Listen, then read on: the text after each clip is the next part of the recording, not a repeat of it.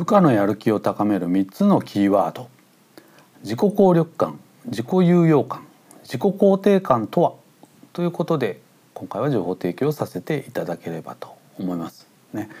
まあ、この似た言葉なんですけれどもねやはりマネージャーの皆様にはですね是非違いを知っておいていただいてうまく活用していただければと思いますので今回はご紹介をさせていただきたいということでございます。まず一つ目、えー、自己効力感ですけれども、えー、自分がある状態において必要な行動をうまく遂行できるという可能性をですね、えー、認知するということなんですね。すなわち自分自身はこれはまあ未知のことなんだけれども自分にはできるよというふうに思わせるのが自己効力感でございます。それから2点目自己有用感ですけれどもこれは自分の存在が周りの人に役立っているそしてま貢献しているというふうにこう認知をすることなんですね。ですから自分はこの組織において貢献しているんだというふうにこう感じている人っていうのは自己有用感が高いというふうに言ってもよろしいかと思います。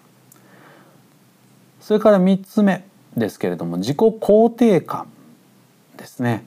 えー、自らの価値や存在意義を肯定できる、まあ、感情のことっていうことなんですけれどもね、えー、自分は価値ある人間だというふうに、まあ、感じている人っていうのは自己肯定感がまあ高いということなんですよね。まず自己効力感に関してなんですけどね。要は自分にはできるっていうふうにこう思わせる、ね。えー、それはどうすればいいかというとですね、まあ、過去の経験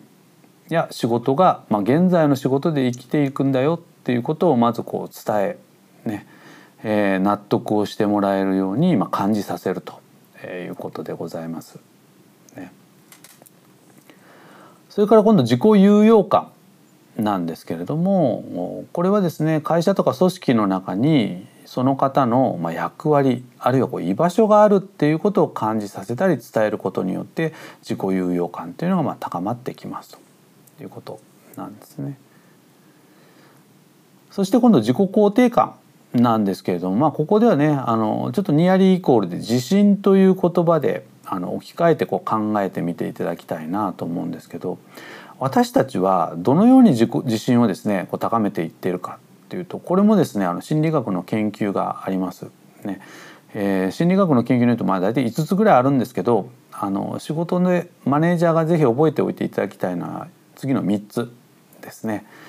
えー、1つ目が達成体験、ねえー、自分で一通りの仕事をまあやってみたということですね。で、まあ、できれば成功体験があるに越したことはないんですけれども場合によっては失敗でも構いません。ねえー、仮に失敗した場合は次うまくやればいいわけですから重要なのはあその人にまずやらせるということですね。それから今度2つ目、ね、とはいえまあ、達成体験が重要ですというお話をしましたけれどもまだ職務経験の浅い方には無理ですよねと。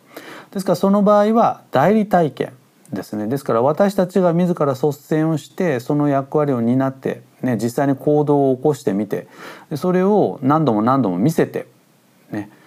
例えば営業の担当者に初めてなって今まで営業をやったことがないんだと。ですからまあ私の営業をやっているところをこう見せて何度も何度も見せてああこれだったら自分でもやれそうだなというふうにこう思わせていくっていうのはこの代理体験ということになります。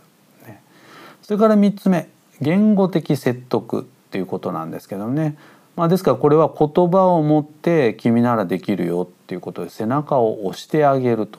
いうことなんですね。でついついこの言語的説得に関してはですね特に、えー、中高年のマネージャー層の方々っていうのは自分自身があまりされた経験ってないですねほぼ皆無に等しいですね。ですからここは意識をしてやっていかなきゃいけないですね特に最近の若い方はこの言語的説得っていうのがないとですねなかなかやっぱこううまく動けない方っていうのがやっぱ増えてきてますので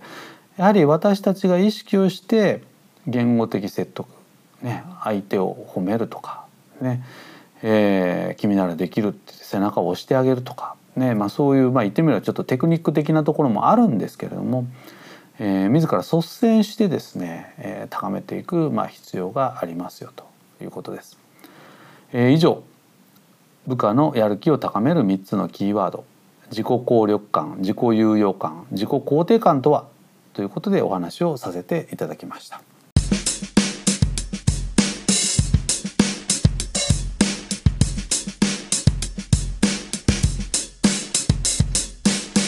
Oh, thank you.